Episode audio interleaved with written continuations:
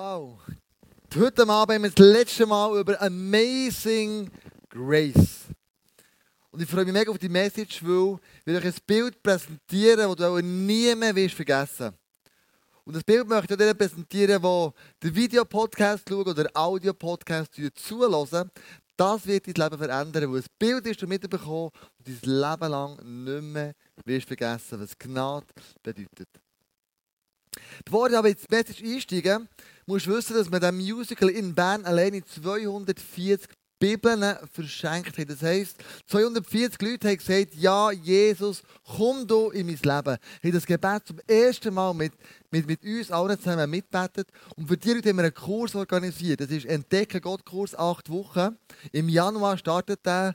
Und wenn du mit jemandem bist mitgekommen, der so eine Bibel mitgenommen hat, oder du selber sagst, du, ich möchte mehr über den Glauben wissen, dann lade ich dich ganz herzlich ein, am 11. Januar bei uns den Kurs besuchen, acht Wochen lang Gott entdecken, wer ist er, seine Absicht für mein Leben, sein Weg, und er gemacht für mich, seine Berufung für mich, sein Wunsch, den er hat für mich, wie können wir Gott viel besser kennenlernen. Acht Wochen lang, wo du investierst, und wo du merkst, wow, das lohnt sich, da baust du das Fundament von deinem Glauben. Gnade ist unglaublich kraftvoll. Ich möchte mit einer Geschichte einsteigen, wo einmal einem Mönch zuschaut, wie er am See steht.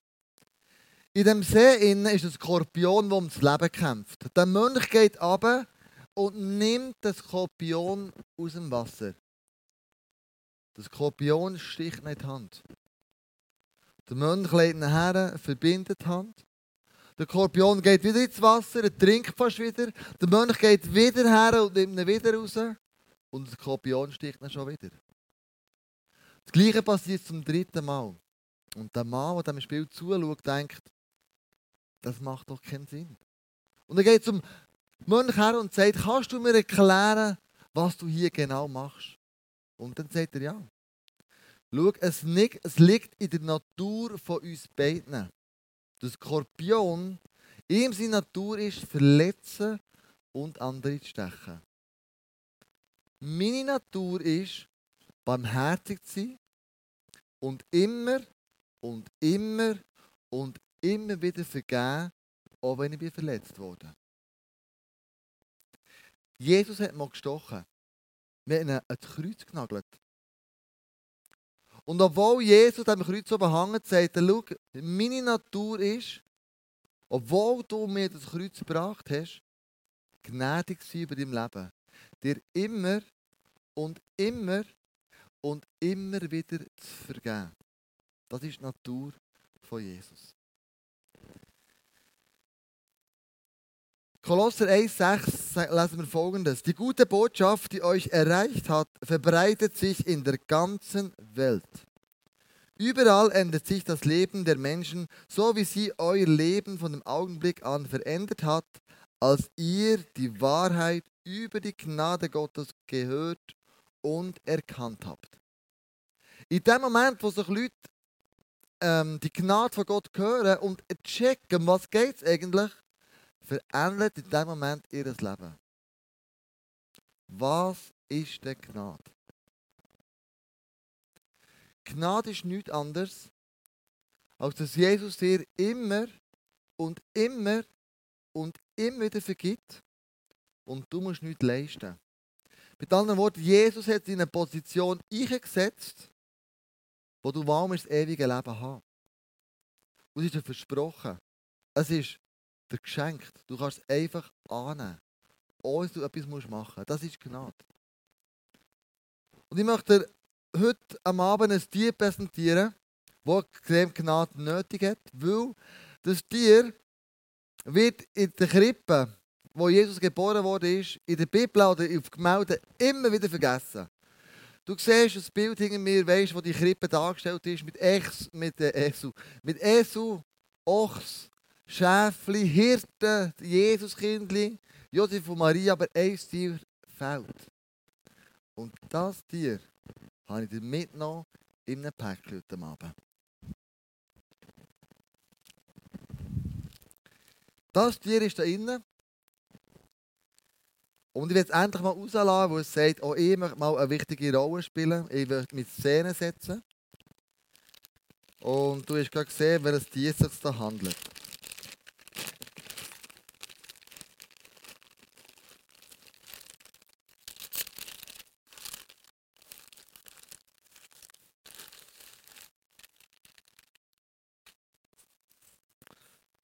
Was denkst du, was könnte da innen sein?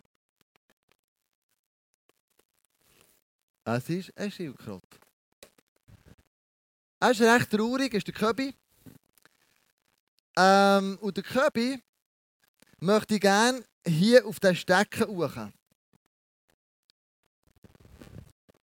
Und du und ich wissen, auch wenn der Köbi einen Kletterkurs gemacht hat, der Köbi wird es nicht schaffen. Er kann alles geben, vielleicht probiert er es. Er kommt hoch, vielleicht bis da, wenn es ganz gut ist, aber er wird immer wieder runterrutschen. Und irgendjemand hat ihn aber hochgesetzt und positioniert. Das ist ein Bild für Gnade. Du und ich, wir sind wie der Köbi unten dran.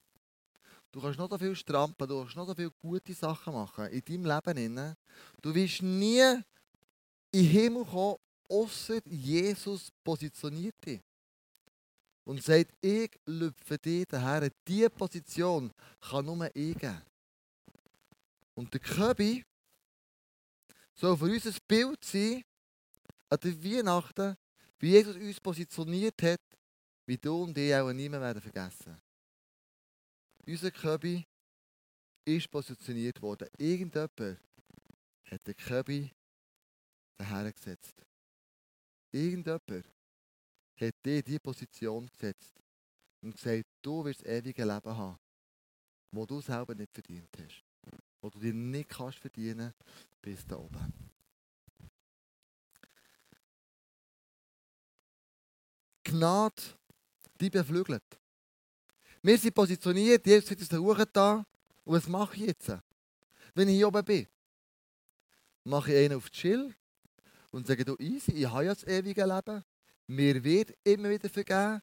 Ich muss eigentlich nichts mehr machen. Ich kann das Leben genießen, Mann. Was soll ich denn mir noch abstrampeln? Warum soll ich denn noch in die Kirche gehen? Warum soll ich den Kirche noch mitschaffen? Oder wieder etwas zahlen? Hör doch auf. Hey, mein Leben, I'm saved. Ich bin gerettet. Ich muss nichts mehr machen. Mir geht es doch gut. Was wollte ich denn? Oder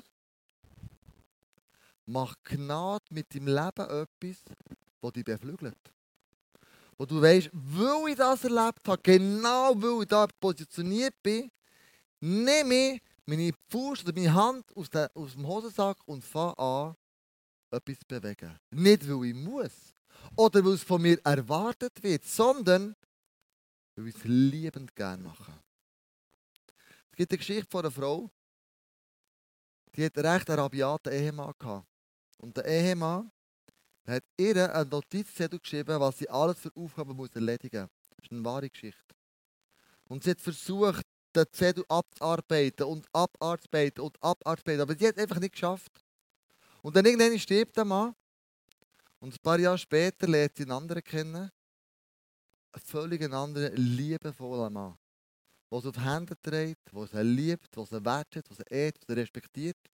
Und ein paar Jahre später, mit der neuen Ehe, als sie da eingegangen ist, entdeckt sie auf dem Estrichboden beim Aufräumen den Zettel, den ihr Altmann geschrieben hat.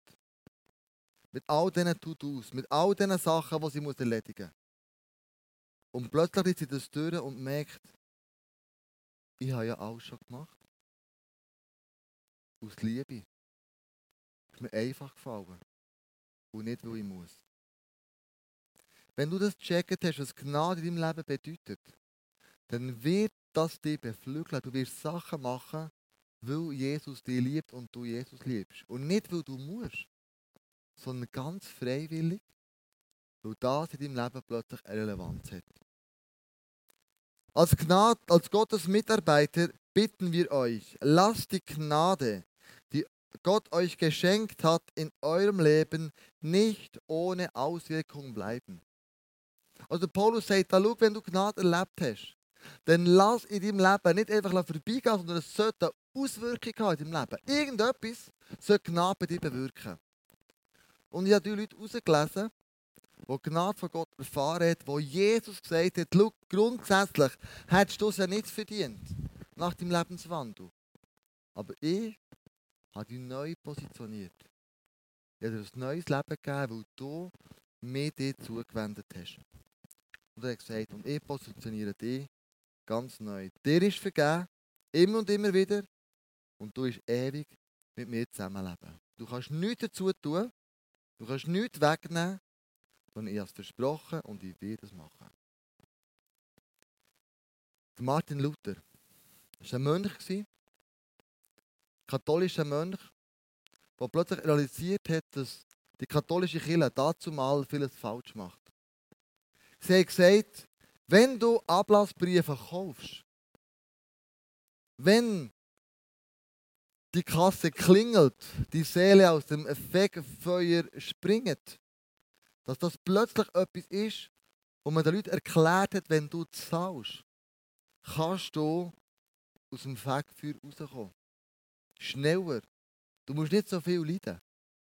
Und mir hat den Leuten gesagt, wenn du einen Brief kaufst und zahlst, dann wirst du eher rauskommen aus dem Wegfeuer. Oder du kannst einen Brief kaufen für deinen Vater, deine Mutter, vielleicht deine Brüder, wer auch immer es ist. Und mit dem Geld hat man Kirchengebäude gezahlt, hat man Kathedralen gebaut, hat man Löhne gezahlt und, und, und. Und mir hat die Leute wirklich ausgenommen. Die Leute haben damals nicht Latinisch können. Mir hat sie belogen, mir hat ihnen Sachen erzählt, die in der Bibel so gestanden sind, die gar nicht drin waren. Der Martin Luther ist aufgestanden und hat gesagt, das ist Unrecht. Er selber aber hat mit der Heilsgewissheit gehadert. Er hat nicht gewusst, ob er so positioniert ist oder nicht. Er ist oft nächtelang auf den Knien herumgerührt und gesagt, Jesus, Jesus, vergib mir, vergib mir für mich als sündiger Mensch. Nimm mich dir an, bitte bar, sei barmherzig über meinem Leben, erbarm dich, Jesus. Und dann irgendwann ist der folgende Bibelstelle gelesen und hat eine Offenbarung gehabt. Römer 3, 22 bis 24.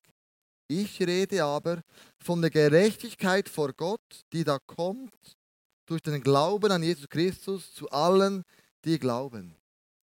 Plötzlich macht der Martin Luther BAM! Ich bin ja gerecht gesprochen. Jesus hat mich positioniert in dem Moment, wo ich an ihn glaube. Das sagt die Bibelstelle. Ich bin gerecht gesprochen vor Gott, dann geht es so weiter.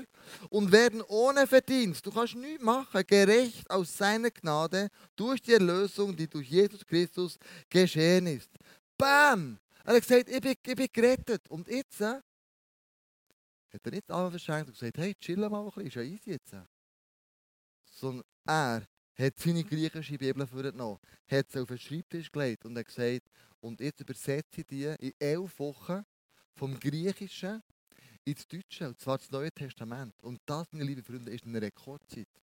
Der muss vom Heiligen Geist irgendwie beflügelt worden sein, um das zu machen. Leute, die die Bibel übersetzen, die brauchen 1, 2, 3, 4 Jahre. Und das hat sie elf Wochen gemacht. Er hat nicht Arme verschränkt. Er hat gesagt, Gnade hat mich beflügelt, etwas zu machen. Er hat 95 Thesen, die die katholische Kirche falsch macht, aufgeschrieben, hat sie berichtigt und gesagt, so wäre es eigentlich richtig und hat eine Kirchentür genagelt. Und das hat ihn das Leben gekostet. Also Gnade hat ihn beflügelt, etwas bewegen in dieser Welt. Mutter Teresa, eine Nonne, die gesagt hat, ich möchte mein Leben hergeben für Leute in Indien, in Kalkutta. Mit 21 hat sie alles verlassen gehabt und ist mit nichts nach Indien gegangen, nach Kalkutta. Ist in die Gossen gegangen, zu den armen Leuten. Hat die stinkigen Frauen und Männer, die schon halb verfault in diesem Strassengraben innen gelegen sind, die gestunken haben, die im Sterben gelegen sind, hat sie auf die Arme genommen, hat sie gepflegt, hat ihnen Würde und Respekt gegeben, bis sie gestorben sind. Sie hat Obdachlose aufgenommen. Sie hat weise Kinder eingesammelt. Und plötzlich haben andere Frauen das ihr nachmachen. Sie hat den Nobelpreis bekommen. Zu Lebzeiten. Und heute ist es ein Orden von 4500 Frauen. die in 113 Ländern tätig sind und wo 700, äh, 7000 Häuser haben, die Obdachlose, Waisenkinder, Kranke, Ausgestoßene und alle Arten von Menschen können einen Zufluchtsort finden. Wo die Mutter Teresa bemerkt hat, was ihr passiert ist, dass sie Gnade erfahren hat, dass Jesus sie positioniert hat hier, ist sie tätig geworden. Wo er nicht einfach da, da erscheint und sagt, ja, chillen mal gleich, ist ja easy. Der John Newton war ein Mann, der Captain auf Sklavenschiff. Und damals hat man Sklaven von Afrika nach Amerika unter trübsten Umständen über verschifft. Jeder Sklave hat genau einen Quadratmeter Platz gehabt. Für das Schlafen, für das Essen, für sein Geschäft zu verrichten. Das waren unhaltbare Zustände damals. Und die Captain eines Sklavenschiffs, das waren rabiate Kerlinnen. Menschenleben haben damals nicht viel gegolten. Und John Newton war so einer von denen. Er war berüchtigt, berühmt für seine Härte. Und eines in der Nacht, bei einer weiteren Überfahrt von Afrika nach Amerika, ist er in Seenot geraten. Die Welle über das Schiff eingeschlagen. Das Schiff hat droht zu untergehen. Die Leute haben gerufen auf dem Schiff nach Hilfe. Die Schwarzen, die angehüttelt waren, haben gerufen, «Du uns befreien, befreien!» Und dem John Newton ist so das Leben gegangen. Sie haben den Sturm überlebt.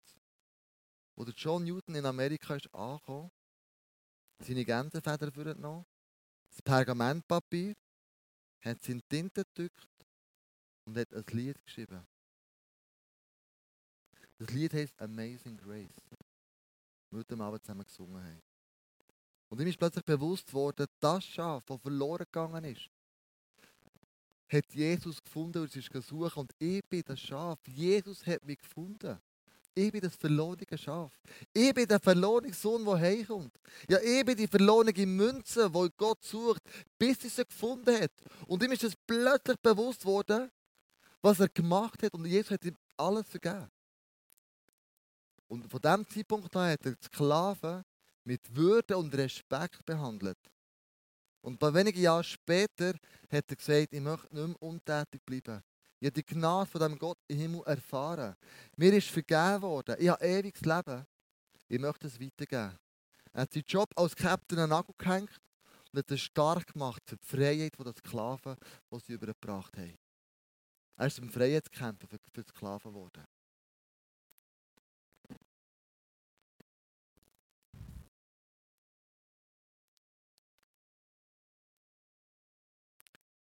Gnadenerkenntnis, was Gnade bedeutet in unserem Leben oder im Leben dieser Menschen, hat dazu getrieben, nicht einfach die Armen zu beschränken, sondern hat dazu getrieben, aktiv zu werden.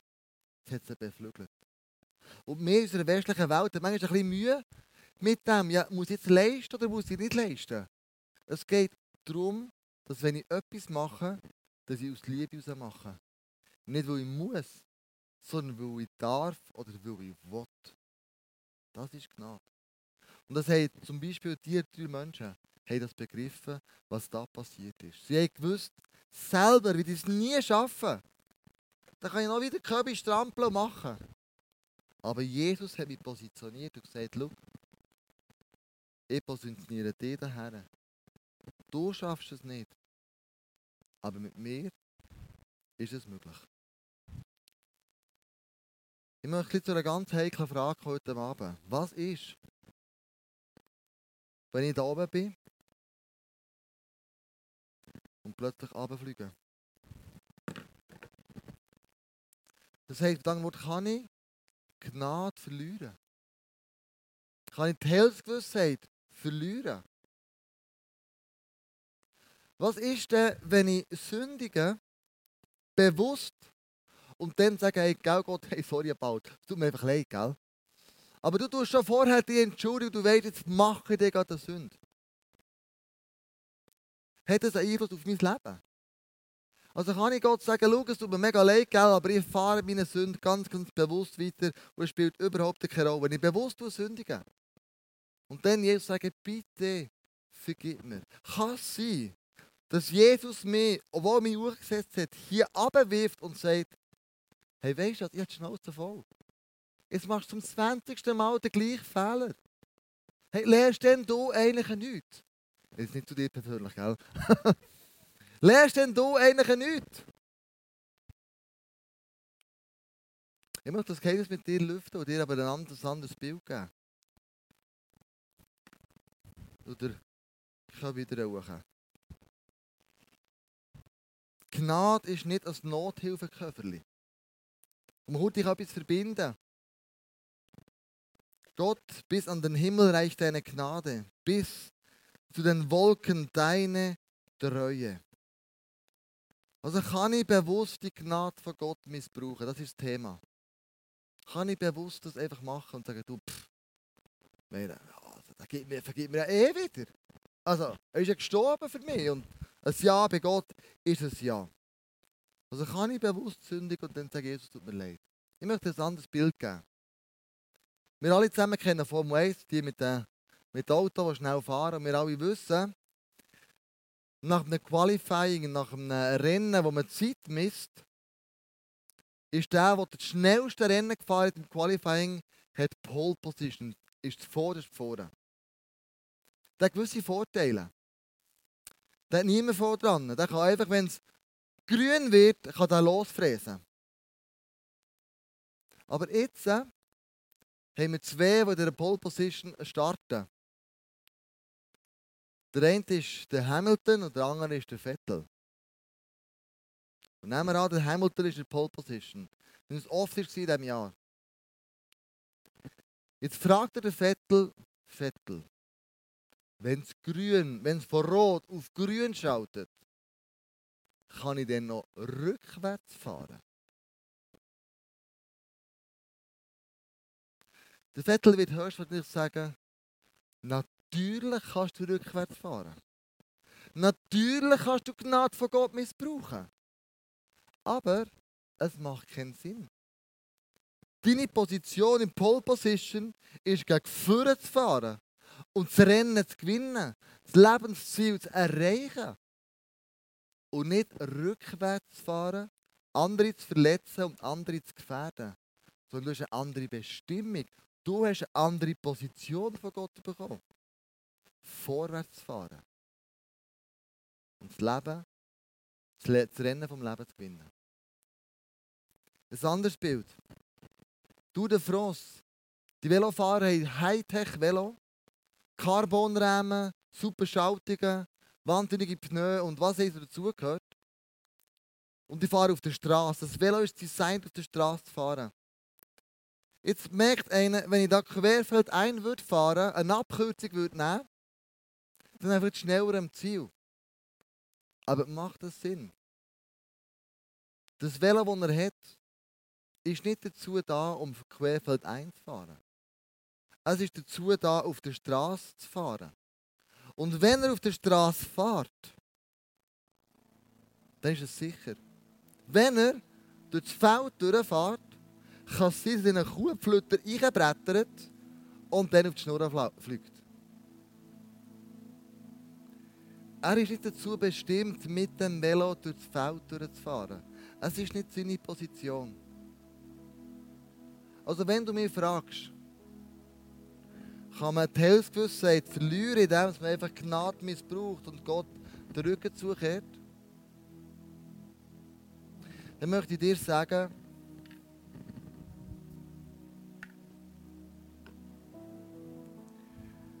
das kümmert mich. Die Frage ist, wie ich mein Leben lebe. Die Frage ist, ob ich ein Leben lebe, das die Gnade von Gott missbraucht. Und schau ganz ehrlich, ich kann es am Schluss eigentlich nicht sagen. Ob die, die die Gnade missbrauchen, absichtlich, dauernd, immer wieder, wo Gott den Rücken zukehren und sich mal einmal für ihn entschieden haben, ob sie das in Anspruch nehmen können, was Gott hier sagt. Ich werde es am Schluss nicht bestimmen. Ich werde am Schluss nicht das Urteil fällen. Das wird ein anderer machen. Was ich kann bestimmen ist mein Leben anschauen. Was ich kann bestimmen ist sagen, Jesus, ich möchte die Gnade nicht missbrauchen. Jesus, ich möchte nachfolgen. Und ich weiß, ich habe Fehler. Und ich weiß, ich mache manchmal 20 Mal den gleichen Fehler. Und doch immer wieder gehe ich mit einem ehrlichen, offenen Herz zu Gott und sage, es tut mir ich gemacht habe. Bitte vergib du mir. Du und ich sind zusammen auf dem Weg. Um Jesus zu gefallen und ihm schlussendlich immer ähnlicher zu werden. Aber ich bin überzeugt, wer den Weg geht, ganz ehrlich,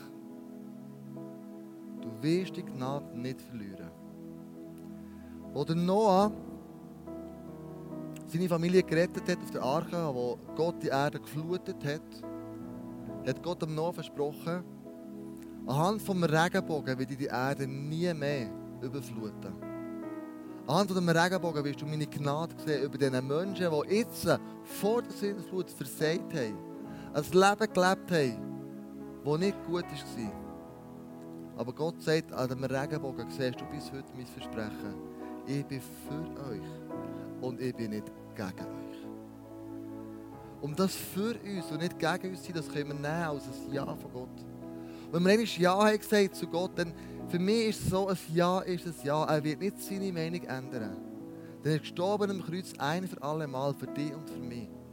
Und ich möchte das Leben leben, das ihm gefällt. Und ich möchte dich herausfordern, so du ein Leben fast leben, das Gott gefällt. Wo du sagst, ja, ich möchte die Gnade von Gott nicht missbrauchen. Sondern ich möchte das Leben leben mit all den Fehlern, die wir haben, die ihn ehrt. Du bist Jesus an Weihnachten auf die Erde gekommen. Um dir und mir genau diese Position als Himmelskind zuzusprechen. Und zu sagen, der Vater im Himmel, der denkt gut über dich. Er hat dich gern. Und hat ein Ja über dein Leben.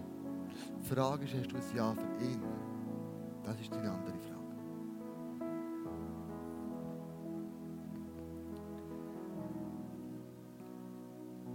Und das Notköfferli, Formel 1, ähm, Tour de France, und ich ein anderes Bild präsentiert am Abend. Mit einem Bild, wo du die Weihnachten reingehen kannst. Das ist ein Rollstegen. Das ist eine Rolltreppe, wo ich und Jesus draufstehen. Und es geht langsam, aber sicher hoch. Das heisst für mich, Jesus geht mit mir von Herrlichkeit zu Herrlichkeit. Von Glory zu Glory. Weil ich begriffen habe, was das bedeutet. Ich begriffen habe, sagt Jesus, ich möchte deine Gnade nicht missbrauchen. Sondern ich möchte ein Mann nach deinem Herz werden. Ich möchte ein Vater nach deinem Herz werden. Ich möchte ein Ehemann sein nach deinem Herz. Ich möchte ein Pässe sein nach deinem Herz. Und Jesus, ich bitte dich, hilf du mir dabei. Ich weiß, wie unvollkommen ich bin. Ich weiß, dass ich deine Hilfe brauche. Ich weiß nicht, wie ich alleine arbeite. Aber Jesus, du hast mich gesetzt an die Position, wie du dem aber Menge für uns gesetzt hast. Und diese Position habe ich begriffen, was das bedeutet. Du hast zahlt mit deinem Leben, dass ich in dieser Position sein kann. Und wenn ich einen Song singe, das genau beschreibt, nämlich, hat der Song steht von einem Kreuz. Es gibt einen Ort, wo Barmherzigkeit regiert. Es gibt einen Ort, wo nie aufhört, barmherzig zu sein. Es gibt einen Ort, wo Gnade einfach so strömt, bedingungslos. Und der Ort ist das Kreuz. Wo Jesus dran hängt und sagt, liebe Freunde, du in Weihnachten auf die Erde gekommen. Es ist vollbracht. Ich habe dich in die Position gesetzt. Kannst ein Kind von Gott sein. Du kannst ewig leben. Dir ist vergeben worden, damit du anderen kannst vergeben Das ist die beste Botschaft, die wir den Weihnachten den Leuten mit, mitgeben können. Jesus hat dich gesetzt in eine Position, wo du nie selber wirst herkommen Wenn du merkst, etwas brodelt in dir, wenn du merkst, du musst etwas festmachen, dann geh hinterher zum Face-to-Face während der nächsten Saisons. Geh beten. Wir sind da für dich. Das Gebet ist manchmal etwas extrem kraftvolles. Im Gebet werden Sachen manchmal gelöst, die sich über Jahre angestaut haben. Und ein Gebet, das bringt Freiheit. Wenn das du bist, dann, dann geh hinter zum Gebet, zum Face-to-Face. Die Leute da, die lieben, mit dir zu beten. Die Leute da sagen, komm, lass uns zusammen die Weihnachten feiern. Wie so nie gefeiert ist in deinem Leben. Indem, dass dir eine Last abgeht und du bewusst wirst, für was du gesetzt worden bist. Lass uns zusammen beten jetzt. Jesus einladen, in dieses mein Leben zu kommen. Stehen wir auf dazu. Machen das. Jesus, ich habe deinen Namen über heute Abend diesen Leuten, über mein Leben, in unserem Leben, Jesus. Denn dort, wo dein Name kommt, Jesus, dort ist Power, dort ist Kraft, dort ist Vergebung, Jesus. Dort, wo du ins Leben einredest, Jesus, dort begreifen wir plötzlich, was für eine Position du uns eingesetzt hast. Dass du uns in den Himmel eingelüpft hast, sozusagen. Dass wir es nicht selber verdienen, das Himmelreich sondern dass wir es einfach als Geschenk annehmen können. Wie Weihnachten wir so viele Geschenke annehmen. Das ist ein Sinnbild für dich, Jesus. Das Geschenk, das du uns gemacht hast. Das Geschenk, das Gott uns so gemacht hat, dass er dich auf die Erde abgeschickt hat, damit wir einen Vermittler haben zwischen der Erde und zwischen dem Himmel, zwischen uns und zwischen Gott. Jesus, wir haben deinen Namen. Und ich weiss, wenn wir deinen Namen ausrufen über unser Leben, dann passieren Wunder, Jesus dann werden Sachen wieder in die Ordnung gebracht, die verschoben worden sind. Sachen, die kaputt gegangen sind, Jesus. Und wie eine Scherbe auf am Boden liegen, hast du die Möglichkeit und Kraft, wieder zusammenzuflicken. Das können Beziehungen sein. Das können ähm, Freundschaften sein. Das kann eine Gesundheit sein, das kann eine gescheiterte Karriere sein. Jesus, wenn wir zu dir kommen und mit dir reden und deinen Namen ausrufen, dann wird das etwas verändern in unserem Leben. Das wird meine ganze Atmosphäre verändern. Weil du die Kraft und die Macht hast, Sachen im Leben zu verändern. Und ich danke dir dafür, dass du das Kreuz gegangen bist und den Preis gezahlt hast. Und an diesem Kreuz finde ich Barmherzigkeit und Gnade im Überfluss.